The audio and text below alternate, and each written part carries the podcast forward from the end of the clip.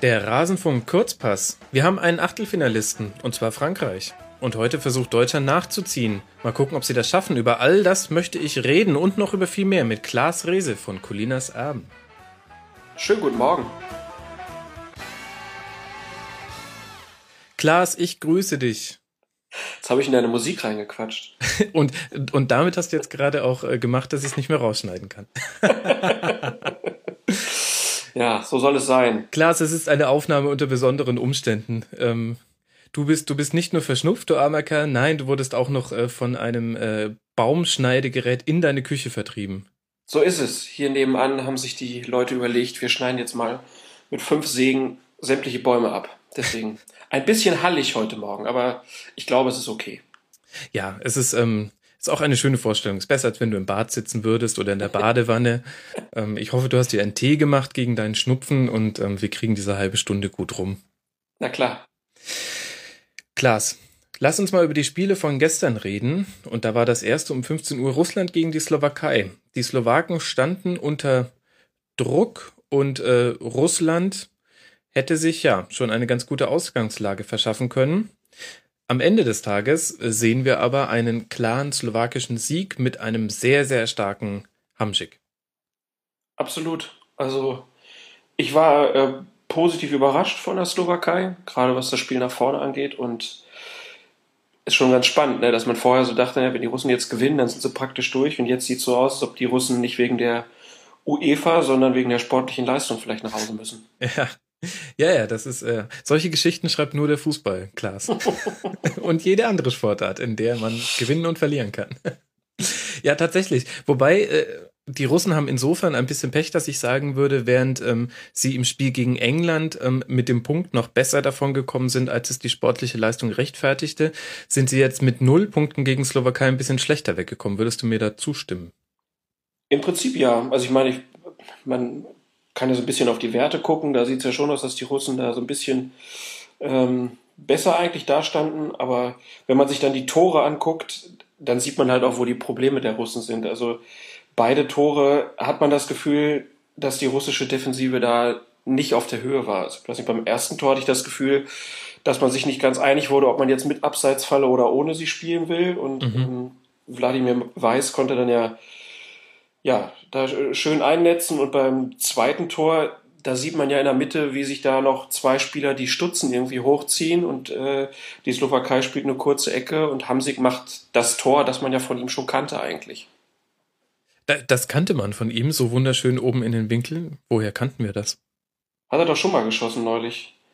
Äh, ich weiß gar nicht mehr, wo es war, aber ich habe ich hab dieses Tor von ihm schon mal gesehen. Ist, ist an mir vorbeigegangen. Im, aber insofern hatte ich damit Glück, weil ich habe mich äh, gefreut, ob dieses schönen Tores, als wäre es in der Art noch nie gefallen.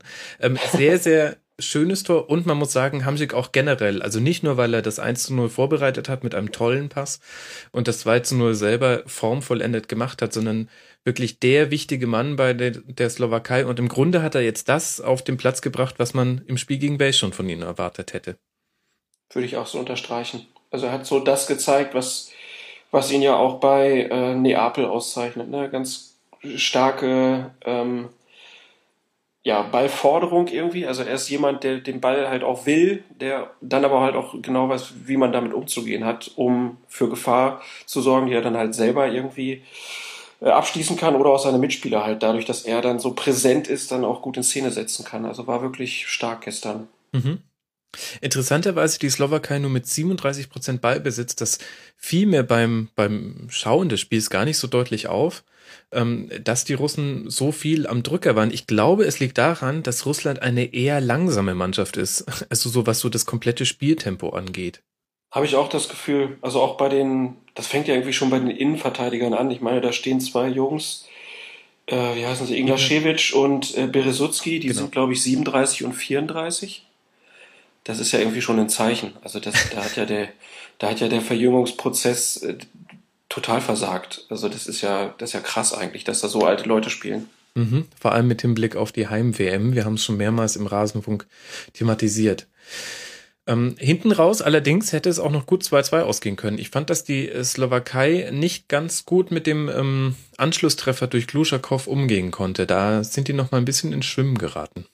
Und das Tor war ja auch schön rausgespielt, muss man Oh ja. sagen. Das war wirklich Mhm. ein sehr feiner Angriff. Ähm, da haben die Slowaken halt aber auch gepennt. Ne? Also wenn der Torschütze praktisch von der Mittellinie 40 Meter einfach so durchlaufen kann und keiner nimmt ihn auf, das, das sieht halt dann schon immer schlecht aus und da wird es sicher auch Mecker vom Trainer hinterher geben. Ähm, aber die Russen, ich meine, das hat gegen England halt geklappt, dass man dann noch diesen Lucky Punch zum Schluss irgendwie schafft. Dass das jetzt ein zweites Mal nicht klappt, ist dann halt, ist dann vielleicht nicht so überraschend. Mhm. So, und jetzt schauen wir uns die Gruppenkonstellation an und es ist äh, das erste Mal von wahrscheinlich jetzt ganz vielen Malen, dass im Kurzpass äh, gerechnet werden muss. Ähm, dieses, dass noch die ähm, vier bestplatzierten äh, Dritten weiterkommen, macht es tatsächlich kompliziert. Ähm, für Russland ist jetzt natürlich wichtig, was im Spiel England gegen Wales passiert. Gewinnt England, dann hat Russland es in der eigenen Hand. Man könnte mit einem Sieg über Wales es äh, sehr wahrscheinlich schaffen ins Achtelfinale. Gibt es ein Unentschieden, muss man auf Punktverlust von England oder Slowakei hoffen und Wales schlagen, das heißt nicht mehr in der eigenen Hand. Und einer von Slowakei oder England muss ähm, verlieren, die dürfen nicht unentschieden spielen. Und gewinnt Wales jetzt gegen England, da muss man das bessere Ergebnis erzielen als England gegen die Slowakei. Ist es nicht schön, wie einfach der Fußball geworden ist? Ja, und im Prinzip sagt ja dann doch wieder alles nichts aus, weil man nicht genau weiß, wie es in den anderen Gruppen aussieht und wer dann als Dritter noch irgendwie weiterkommt. Genau, da- das ist das Ding. Man wird es auch äh, witzigerweise ja erst, ähm, du weißt es nicht mal nach Abpfiff deiner 90 Minuten wahrscheinlich äh, zu 100 Prozent, zumindest nicht alle Drittplatzierten werden das zu 100 Prozent wissen, weil du noch warten musst, was in den anderen Gruppen passiert. Einigermaßen wild, finde ich. Ja, es, ich meine, wurde ja jetzt auch viel drüber geredet, dieser 24er-Modus ist, ist halt, ich, also für eine Turnierform ist das einfach unglücklich. Das, ich finde das irgendwie, dass dann da noch irgendwie als Drittplatzierte noch Mannschaften weiterkommen, ähm, das wird halt auch die Qualität des Achtelfinals, die wird nicht so hoch sein, befürchte ich.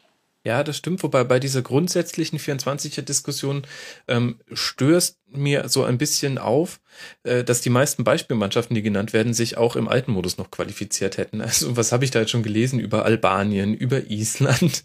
Und Ja. dann denke ich mir, ja, guck mal die, in die Quali-Gruppen. Die sind äh, als Zweiter weitergekommen. Das ist alles vollkommen okay. Da muss ich ja generell sagen, dass ich es teilweise schon so ein bisschen despektierlich finde, wie über manche Mannschaften geredet wird. Ja, Also, ja. gerade bei Rumänien im Auftaktspiel, da hatte ich immer das Gefühl, dass eigentlich alle sagten, naja, die Franzosen gegen Rumänien, die müssen sie aus dem Stadion schießen. Und dann guckt man sich halt die EM-Quali-Gruppe an und sieht halt, dass Rumänien sich sehr souverän qualifiziert hat, mit sehr wenig Gegentoren.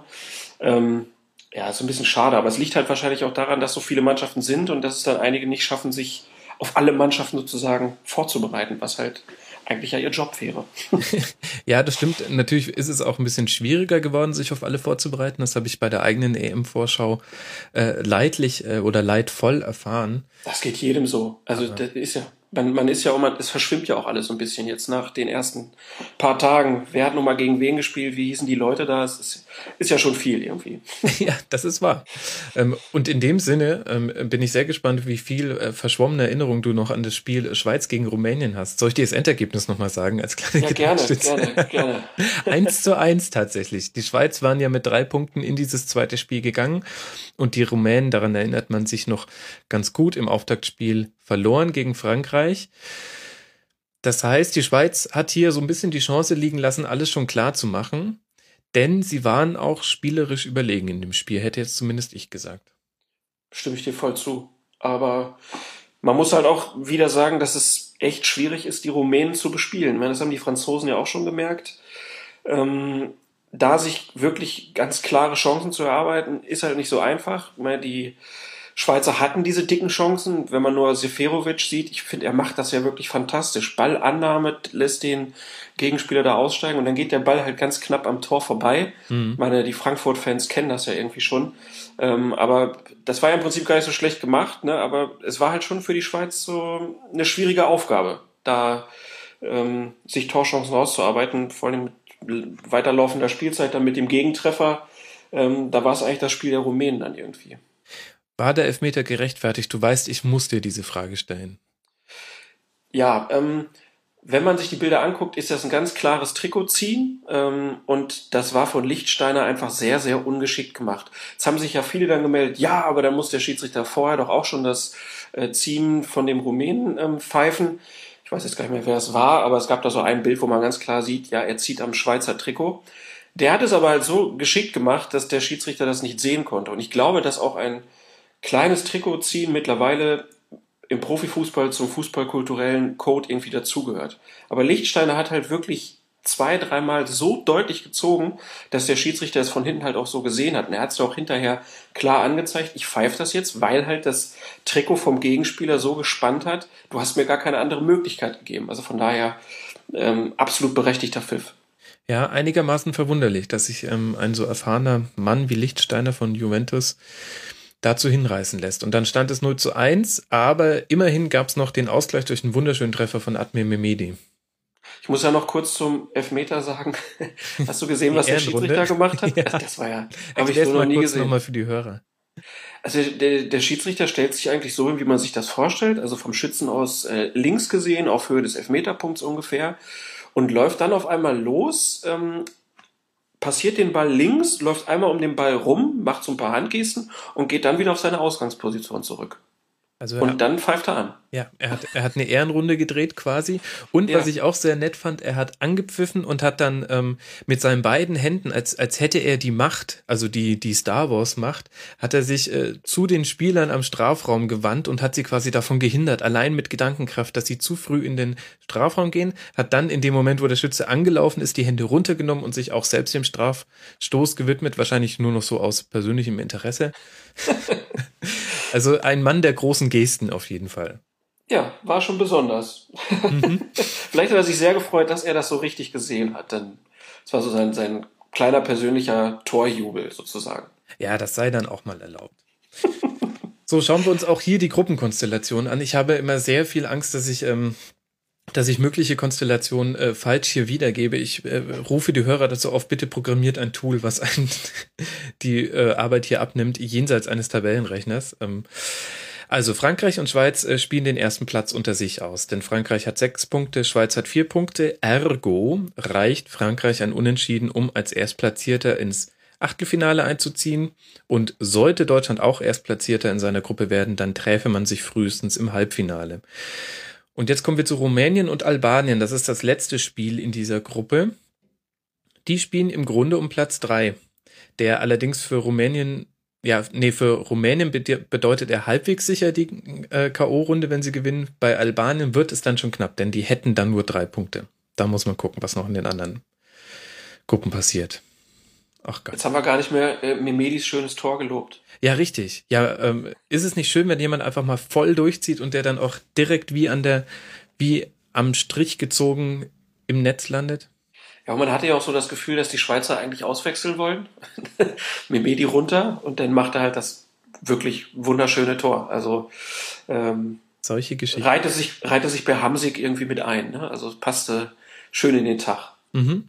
Und interessant finde ich auch einfach mal drauf zu achten, wie sich jetzt so die Dynamik im Mittelfeld bei der Schweiz verändert hat, jetzt vom ersten Spiel zum zweiten Spiel. Es läuft immer noch sehr viel über Shakiri, Jemaili ist aber viel wichtiger, ähm, als ich vor der EM ehrlich gesagt gedacht hätte. Chaka hält sich, finde ich, im Aufbau noch relativ zurück. Ich glaube, die haben das war vielleicht auch so ein bisschen eine Lehre aus dem ersten Spiel gegen Albanien, wo man dann hinten raus ja echt noch ein paar Chancen zugelassen hat. Und Memedi hat jetzt auch ein ganz gutes Spiel gemacht. Also da steckt schon viel drin in dieser Schweizer Mannschaft, ähm, womit man sich erklären könnte, woher die Erwartungshaltung kommt. Ähm, jetzt müssen sie es mal wirklich aufs Grün bringen. Vielleicht ist da tatsächlich dann das äh, Spiel gegen Frankreich, wo am wenigsten von der Schweiz erwartet wird, vielleicht dann sogar perfekt. Ja, und ich meine, sie stehen ja jetzt auch mit vier Punkten wirklich sehr gut da. Also nach zwei Spielen ist ja das ähm, eigentlich ein optimales äh, Ergebnis so. Genau. Achtelfinale im Grunde auch schon sicher. Ja. Ähm, ich habe es mich nicht getraut, das anzumoderieren, nicht, dass ich da irgendeine Konstellation noch vergessen habe. ähm, deswegen sind für mich jetzt nur die Mannschaften sicher durch, die sechs Punkte haben. Und dazu gehört Frankreich, das gegen Albanien 2 zu 0 gewonnen hat. Ähm, ich habe es getwittert und ich glaube viele andere aber auch.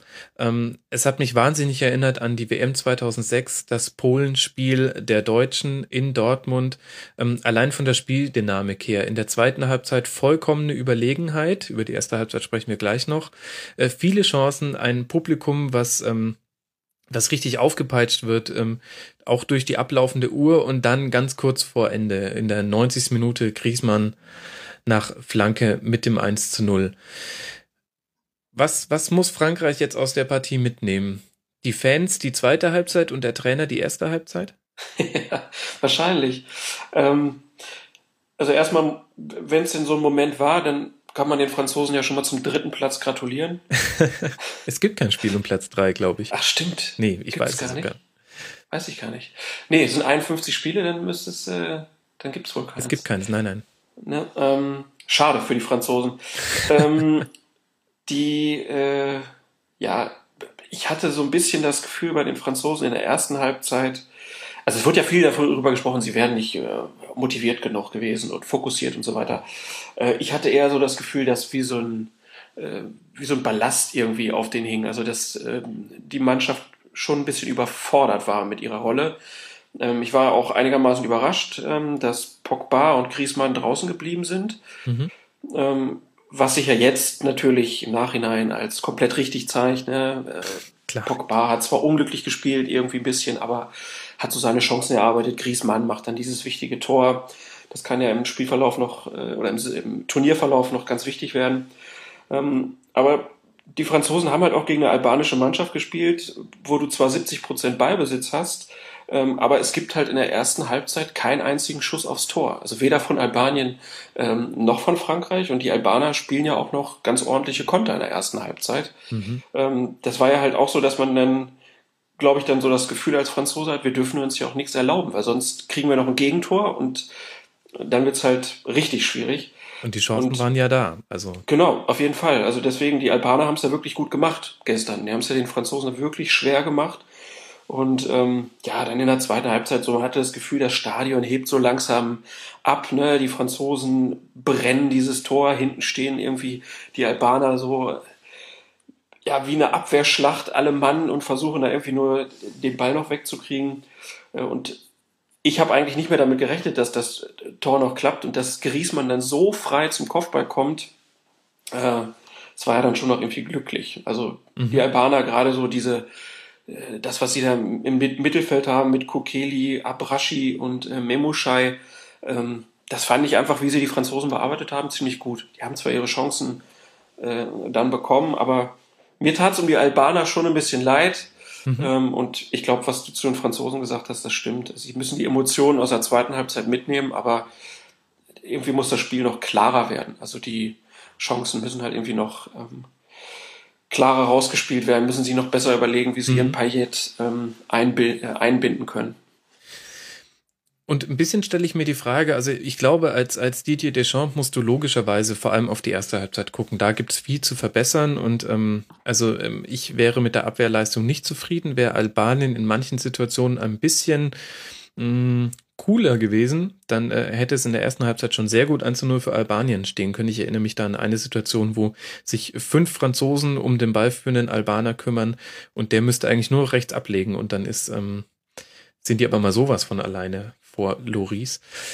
Ähm, ich frage mich so ein bisschen halt, welche, welche Eindrücke die Mannschaft mitnehmen wird. Für die Fans, klar, da nimmst du das Ergebnis mit und du willst ja auch einfach glauben, ähm, wir kommen jetzt in so einen Lauf. Und, und der Trainer wird aber natürlich sagen, also Leute, das war jetzt alles ganz wichtig und so, aber die erste Halbzeit, darüber müssen wir nochmal reden. Und ich frage mich, was macht die Mannschaft? Also jetzt die französische Mannschaft. Furchtbar. Ja. Furchtbar. Äh, Tja. Schwierig zu be beantworten. Es ne? ist wirklich schwierig zu beantworten, weil man halt auch ja ein bisschen gucken muss, wie Deschamps dann in den nächsten Spielen aufstellt. Also äh, das ist ja dann auch wichtig, da zu gucken, dass das Mannschaftsgefüge halt funktioniert. Weil es gibt jetzt ja Leute, die eingesetzt werden, äh, die für, für Pogba und, und, und Griezmann wahrscheinlich wieder weichen müssen. Und dann musst du halt auch gucken, dass das funktioniert. Also vor dem Spiel waren es, also jetzt mit dabei waren Martial und Coman, die haben im ersten genau. Spiel nicht gespielt. Das sind wahrscheinlich so die Streichspieler. Vielleicht muss tatsächlich Frankreich jetzt ähm, ihre Tabellenposition spielen, also so wie man am Pokertisch auch seine, äh, seine Position spielt. Ähm, ihnen würde ein Unentschieden reichen, um als Erster ähm, weiterzukommen ins Achtelfinale. Und ähm, vielleicht ist es jetzt dann, oder nein, eigentlich sicher, ist das jetzt das letzte Spiel in der EM, wo der Druck halbwegs im Rahmen ist. Also es wird natürlich auch eine Erwartungshaltung geben, aber es ist nicht so, ähm, nicht so wild wie jetzt bei allem, was jetzt noch kommt und bei allem, was kam. Und vielleicht muss, muss man genau unter diesem Aspekt dieses Spiel spielen, dass man sagt, jetzt versuchen wir mal das wieder zu entdecken, was Fußball auch sein kann, nämlich äh, Spaß und ähm, und äh, gemeinsam äh, kloppen wir die jetzt da weg und ähm, ja, wir, wir spielen das quasi so, wie sie die Testspiele in den letzten zwei Jahren gespielt haben, wo sie ja wirklich gut waren, aber wo eben der Wettbewerbscharakter gefehlt hat. Ja, ist aber auch nicht ohne Gefahr, weil sie halt gegen die Schweiz spielen und die Schweiz kommt ja aus einer ähnlichen Position. Ähm, mhm. Dann wird wahrscheinlich auch der Blick aufs, aufs, aufs andere Spiel halt irgendwie von den Schweizern dann irgendwann sein. Also ähm, könnte mir doch gut vorstellen, dass das ein recht laues Unentschieden vielleicht wird. Also, mhm, kann auch sein. Ne, weil gibt ja dann auch wieder die Gedanken, muss man da vielleicht auch mal Kräfte schonen und so weiter, langes Turnier, pipapo. Also, ja. Ist aber äh, auf jeden Fall ein Spiel, auf das man sich, glaube ich, freuen kann. Also die französischen Spiele ähm, haben mir bisher zumindest Spaß gemacht, auch wenn nicht alles perfekt war. Also gerade klar auch durch die Kulisse mhm. äh, macht das schon Spaß zu, zu gucken. Und mit Payet äh, ist ja vielleicht jetzt auch schon der, der Star der EM, der erste so ein bisschen geboren. Mhm. Ne? Wieder sechs Chancen kreiert nach den acht im ersten Spiel. Wahnsinnig gut. Aber und er hat auch eine, eine Schusshaltung, die einfach äh, das wenn man das dann nochmal in Zeitlupe sieht, das ist zum Fingerlecken. Das ist wirklich ganz große Klasse. Gut, wir halten fest, Endergebnis 2 zu 0, Endergebnis nach Schüssen aufs Tor auch 2 zu 0. Ähm, das, das ist auch ein Teil der Geschichte dieses Spiels. Ähm, jetzt lass uns über das sprechen, was uns heute noch erwartet. Erstmal ein relativ langweiliges und unbedeutendes Duell zwischen England und Wales. Ich weiß es nicht genau, ich hatte keine Zeit mehr zu gucken. Ich glaube, die verbindet keine besondere Geschichte. Ja, aber es ist ganz spannend, ne, dass die, also Bale ist jetzt ja auch nicht so der, der als Lautsprecher irgendwie bekannt ist und er ist dann derjenige, der so ein bisschen stichelt, ne? Ähm, von wegen, dass die Waliser ja ähm, besser kämpfen würden, emotionaler spielen würden und so weiter. Ähm, das hat mich schon überrascht. Also bisschen Feuer ist drin, auch weil Wales natürlich nach dem Auftakt eine ganz gute Situation hat und England schon ein bisschen unter Druck steht. Total. Also ähm, Wales kann mit, mit einem Punkt die K.O.-Runde so gut wie sicher machen. Und England, die haben sich mit ihrem Last-Minute-Gegentreffer gegen Russland logischerweise ähm, den Auftakt ein bisschen selbst äh, versaut. Ähm, da müsste jetzt schon ein Dreier runterfallen. Ich bin ehrlich gesagt sehr gespannt darauf, ob dieses ähm, offensive und schon sehr angenehm frisch ausspielende England, was wir im ersten Spiel erlebt haben, wie sich das kombinieren lässt mit der Fünferkette plus Doppel-Sechs von Wales. Ähm, ich ich kann es mir irgendwie in alle Richtungen vorstellen. Ich, so ein bisschen erinnert mich England an Deutschland 2010 bei der WM. Auch so von der Struktur des Kaders her, man hat so den Eindruck, die sind schon sehr, sehr gut, aber im Grunde fehlt da vielleicht noch so, da fehlen noch zwei Jährchen und äh, zwei, drei Leute müssten da noch raus und äh, dafür neue nachkommen. Bin ich mal sehr gespannt drauf. Wird auf jeden Fall ein schönes Spiel um 15 Uhr, glaube ich. Ja, man hofft auch wieder auf die Kulisse irgendwie ein bisschen ne, bei den beiden Mannschaften. Ähm, Kann man und auch drauf hoffen. Ich könnte mir halt gut vorstellen, dass die Waliser, du hast das gesagt, ne, haben ja da so einen wirklich gut funktionierenden Defensivverbund mit der Möglichkeit, sehr schnell zu kontern. Also, ähm, ja, ja, verspricht ein schönes Fußballspiel zu werden eigentlich. Mhm. Und dann bin ich mir mal gespannt, äh, was du dir von Ukraine gegen Nordirland versprichst, was dann um 18 Uhr stattfindet. Ja, ist so ein bisschen, äh, bei der WM wäre das so ein Spiel, was man sich, wo man dann überlegt, ob man sich das nachts um drei angucken würde. ja. Ähm, ja, die Ukraine ich weiß nicht, haben sie dich enttäuscht im Auftaktspiel? Nein, überhaupt nicht. Im ne? Gegenteil, sie waren besser die, als erwartet. Ich würde sagen, die müssen sich jetzt eigentlich Platz drei schnappen. Das hört sich ein bisschen arrogant an, weil natürlich noch mehr möglich wäre, aber ich glaube, das ist das Spiel um Platz drei. Genau, würde ich halt auch so sehen. Aber ne, die Nordiren haben ja auch sehr defensiv gespielt, ähm, mhm. hatten ja auch wirklich, glaube ich, nur das Ziel, einfach mit einem entweder mit einem torlosen Unentschieden oder vielleicht durch einen glücklichen Konter mit einem Sieg rauszugehen. Da hat man auch beim Gegentor irgendwie beim Trainer gesehen, dem ist ja so, ja, der ist so ein bisschen zusammengesackt, ne? Dem, fiel das Gegentor, glaube ich, auch ein bisschen zu früh. Ähm, äh, wusste dann, jetzt wird's richtig schwer. Ja, also von daher, ähm, ich befürchte, es wird kein besonders schönes Spiel werden, äh, kein Feuerwerk mit vielen Chancen, aber ich würde auch so einschätzen, dass die Ukrainer da ähm, heute den Sieg sich holen werden. Mhm. So, und dann das, worauf alles hinzielt, der, der komplette Kosmos, ähm, alle Bahnen zeigen nur auf Deutschland gegen Polen um 21 Uhr. Ähm, wir hoffen, dass es, dass wir nur über Sportliches reden werden müssen. Hoffen wir sehr. Und äh, jetzt wollen wir auch mal nur über das Sportliche reden. Czechny, ähm, der polnische Torhüter, fällt aus. Das ist schon mal eine erste Meldung. Und es wird nicht gesagt, wer spielt. Nein, das ist, äh, das ist wahr, ja. Ähm, also der, der, der polnische Trainer hat sich ja dann auch in der Pressekonferenz gestern sehr zugedeckt äh, gezeigt. Er hat überhaupt nichts gesagt, außer Allgemeinplätze. Ähm, und bei den Deutschen ist auch nicht ganz klar, wer spielt. Also da wird man ja dann auch, also da freue ich mich dann schon drauf, wenn dann die Aufstellungen kommen und alles wieder redet, wer wo spielt und wie gespielt wird. Wobei, also die Torwartfrage müsste doch eigentlich eindeutig Fabianski sein. Oder ich musste jetzt gerade den dritten Torhüter nachschlagen, Arthur Boruc. Ähm, spielt bei, ach ja, bei Bournemouth in der Premier League. Und ich könnte nicht sagen, wie seine Saison war. Ich glaube, sie war abwechslungsreich. ja. Ähm, also, okay, lass mal, lass mal ähm, über die deutsche Mannschaft reden. Logischerweise liegt da ein bisschen ein Fokus drauf. Ähm, Hummels könnte von Anfang an starten. Gehen wir mal davon aus, ähm, es würde funktionieren und er spielte von Anfang an. Was glaubst du, würde das im deutschen Spiel verändern? Also ich bin mir auch ziemlich sicher, dass er spielen wird. Gibt da halt ja ein paar Sachen, die dafür sprechen. Zum einen, sowohl Hummels als auch Boateng haben gegen Lewandowski schon gespielt. Ähm, das ist, denke ich mal, ein Vorteil. Dann wird man gegen Polen auch noch eine bessere Spieleröffnung von den Innenverteidigern brauchen mhm. weil die Polen ja halt auch ein sehr gutes Angriffspressing spielen ähm, und da schätze ich Hummels einfach ein bisschen stärker ein als Mustafi. Dann ähm, würde ich auch denken, dass man, dass das eigentlich die Innenverteidigung ist, Hummels und Boateng. Mhm. Und dieses zweite Spiel ist nach dem Auftaktsieg eigentlich ein Spiel, was ja selbst bei einer Niederlage, natürlich wäre eine Niederlage schlecht, aber selbst dann kann man dieses Turnier ja noch super spielen, weil dann kommen ja noch die Nordiren und die muss man dann halt auf jeden Fall schlagen. Dann hast du sechs Punkte und ist alles gut. Und wann, wenn nicht gegen Polen, gegen einen guten Gegner, soll man die Innenverteidigung dann richtig testen. Also von daher mhm. denke ich mal, wird Hummels auf jeden Fall spielen und das wird auch für das deutsche Spiel gut sein. Ich habe es gesagt, weil sowohl Hummels als auch Boateng einfach eine gute Spieleröffnung haben und dass die Innenverteidiger da mittlerweile halt ja eine richtig große Rolle spielen, ist ja auch kein Geheimnis mehr. Mhm. Vor allem, wenn man sich vorstellt, äh, Groß ließ sich ja schon gegen Ukraine im Spielaufbau meist zwischen die Innenverteidiger fallen. Spielte Hummels, dann hätten wir äh, eine Kombination aus Boateng, Hummels und Groß, das sind dann die drei ersten Aufbauspieler. Ehrlich gesagt kannst du es dann mit dem Anlaufen auch lassen als Gegner, dann, dann versuchst du eher zuzustellen. Ja, also ganz ernsthaft, die sind alle ja. drei da so stark, das ist, glaube ich, ja. ein richtiges Pfund. Dahinter Manuel Neuer, da wird jetzt natürlich viel über ähm, sein Duell mit Robert Lewandowski geschrieben. Ich finde es fast interessanter, wie Milik auftreten wird, denn der hat mich wirklich sehr überrascht im ersten Spiel.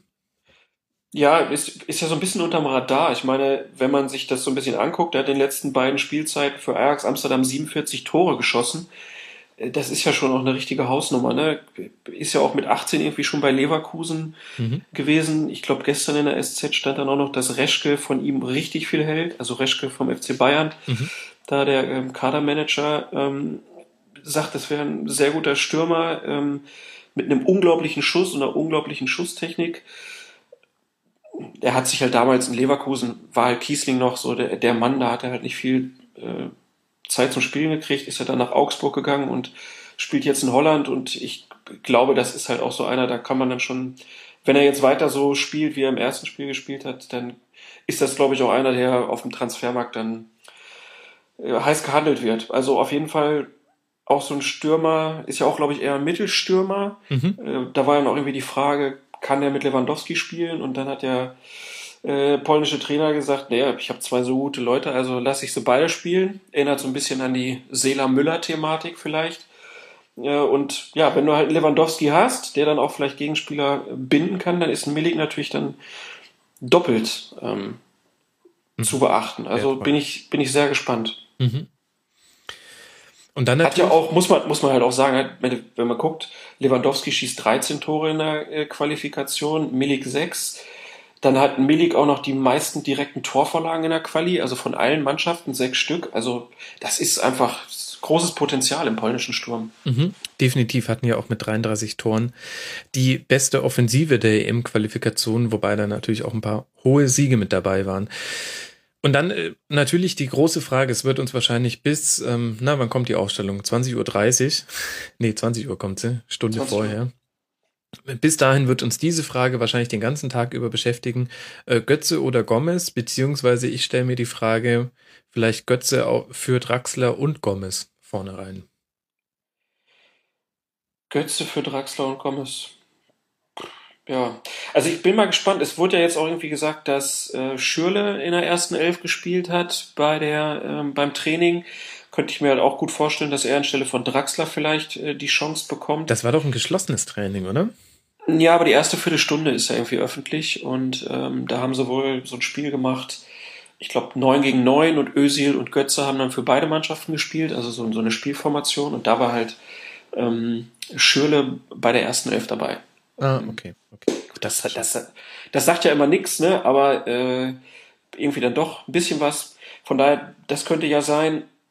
Ich bin ja auch ein bisschen gespannt, ob Löw die ganze Zeit mit dieser sehr offensiven Grundformation, also Müller, Ösil und dann halt Schöle oder Draxler plus vorne Götze Gomez, ob der immer so spielen lässt. Also das wäre ja auch eine Möglichkeit, dass es da eine Varianz gibt. Mhm. Ähm, Im ersten Spiel hätte ich ja eigentlich lieber Gomez gesehen gegen den Gegner, auch weil ja dann sehr viel geflankt wurde. Da war Götze dann ja so ein bisschen verschenkt. Ich glaube, gegen Polen würde ich jetzt, glaube ich, eher Götze spielen lassen. Mhm. Ich glaube ehrlich gesagt, um auf diese Offensivfrage von, von Löw zurückzukommen, ich glaube ja, er wird bei diesem, bei dieser offensiven Ausstellung dieser Person bleiben, weil ich glaube, der Schieberegler, mit dem Löw die Mannschaft auf, auf äh, defensivere Ausrichtung versus offensivere Ausrichtung ähm, bringt. Äh, das ist, äh, das hängt damit zusammen, welche Anweisungen er den Außenverteidigern gibt und wie er die Verteilung zwischen jetzt äh, gegen Ukraine Groß und Kedira aufteilt, also was er denen mit auf den Weg gibt. Da hat er gegen Ukraine sehr offensiv spielen lassen, also gerade Hövedes hätte ich eher defensiver erwartet. Der war ständig an der gegnerischen Grundlinie zu finden und Hector ja sowieso. Gegen Polen kann man mal gucken. Ähm, im, Hinspiel in der Quali sind natürlich genau über solche Situationen die Konter entstanden, wo die Außenverteidiger etwas weit aufgerückt waren. Ich glaube mich zu erinnern, dass Emre Can da auch einmal nicht ganz so gut aussah und Thomas Müller nicht gut nach hinten mitgeholfen hat. Dafür im Rückspiel dann äh, in Frankfurt haben sie genau mit so einer mit offensiv nach vorne schiebenden Außenverteidigern ähm, wunderschöne Situationen und auch ein Tor herausgespielt. Ich, ich glaube ehrlich gesagt, ähm, diese offensive Formation wird immer bleiben, weil das ist auch so ein bisschen DNA der deutschen Mannschaft, so wie Löw sie gerne hätte. Und ähm, dass, dass äh, Neuer, ähm, Hummels und Boateng nicht weiter vorgehen können, als sie es normalerweise tun, ist dann klar. Und dann ist quasi der, das, was sich dann vielleicht auch zwischen Gruppenphase und K.O.-Runde verändern wird, ist dann eher, wie sich die Außenverteidiger verhalten und wie die Sechser sich abstimmen. Ähm, ob es dann immer ein Sechser und ein Achter ist oder ob man da nicht vielleicht auch mal ein bisschen defensiver ist und genau. Aber wo du schon bei den Außenverteidigern bist, was glaubst du denn, wer da spielt? Ich sehe wieder Hector und Hövedes. Das ist für mich ehrlich gesagt gar nicht so unsicher. Hector sowieso gesetzt und auch ja, zu Recht. Also das glaubt, das ist ja keine Frage. Aber die rechte Seite. Und auf der rechten Seite glaube ich tatsächlich, ähm, wenn ich dann äh, nach dem Gegner gehe, wo Kaputschka ein, oder Kapuska, Entschuldigung, wenn ich es mal wieder falsch ausgesprochen habe, ähm, hat ein sehr gutes Spiel gemacht gegen ähm, Nordirland. Ähm, ich glaube, da würde ich, äh, würde ich jetzt nichts mit Kimmich zum Beispiel ausprobieren. Ähm, da, da weiß man mit Höwe das, was man bekommt und ähm, er hat das jetzt, also er hat das jetzt oft genug bei großen Turnieren gespielt, ja unter anderem bei der WM, dass man auch wirklich sagen kann, ja, gerne, stellt dich auf Außen, passt schon. Er sieht, er sieht halt bei den, bei den Gegentoren, äh, bei dem Gegentor und, und bei dieser Rettungstat von Boateng da sieht er halt eher so ein bisschen wie der Innenverteidiger aus, der so seine Außenverteidigerposition so ein bisschen vergisst. Ne? Also Natürlich, du kriegst einen Spieler raus aus der Innenverteidigung, aber du kriegst nicht die Innenverteidigung raus aus dem Spieler. Das ist ja das ah, alte Sprichwort. Weiß man ja. Also das ist ja eine Plattitüde. Ähm, aber ja, das, das stimmt natürlich. Aber andererseits ähm, weiß ich nicht. Also wen würdest du denn als Alternative hinstellen? Wäre das in deinen Gedankenspielen auch Kimmich? Ja, oder ein Chan halt, ne? Oder Aber immer wenn Chan auf rechts gespielt hat, ähm, hat er wesentliche Fehler gemacht. Und er hat sich immer total bemüht, aber man hat ihm dieses Bemühen auch angesehen, was für mich dann eher, eher nochmal ein Negativargument ist. Und Mustafi hat ja auch schon Außenverteidiger gespielt. Das also, wäre eine Variante, auf die könnte ich mich einlassen. Also das ist halt, äh, ist halt, glaube ich, so ein bisschen die schwierigste Position im Kader, also wo es ja wirklich ähm, keinen gibt, der es immer spielt äh, oder immer auf hohem Niveau spielt bin ich mal gespannt, ob da dann vielleicht auch ein bisschen mehr gewechselt wird. Und es ist ja generell so, ich meine, es gibt ja dieses Spiegel-Interview, wo äh, Löw dann auch gesagt hat, naja, bei so einem langen Turnier musst du halt auch gucken, es gibt einige Spieler, die kommen an, da weißt du, die können nicht alle Spiele spielen, die können nicht alle Spiele auf hohem Niveau spielen, das heißt, die muss man auch mal rausnehmen. Und dann wird es halt immer spannend, wer dann halt mal so die Pause bekommt auch. Und äh, meine, wir haben über Schweinsteiger jetzt zum Beispiel auch noch gar nicht gesprochen, der wird ja auch wieder seine Minuten wahrscheinlich kriegen, wenn es der Spiel schon irgendwie zulässt. Ähm, also von daher so die, der Kader der Deutschen, es äh, wird ja dann auch immer mal ein bisschen gewechselt von Spiel zu Spiel. Mhm. Naja, das stimmt. Ich meine, Dreierkette ist natürlich auch noch eine mögliche Variante. Das könnte ich mir sehr gut im letzten Spiel gegen Nordirland vorstellen. Aber bevor wir jetzt äh, so weit äh, vorschauen, würde ich sagen, äh, ich habe dir eine falsche Zeitangabe durchgegeben. Wir haben jetzt schon überzogen. Oh. ja. Ach, ich glaube, die Hörer werden es uns verzeihen. Und wenn nicht, dann mach doch einfach nach 30 Minuten aus. ähm, Klaas, du musst uns noch ganz kurz sagen, was wird uns denn bei Colinas Erben erwarten jetzt während der EM?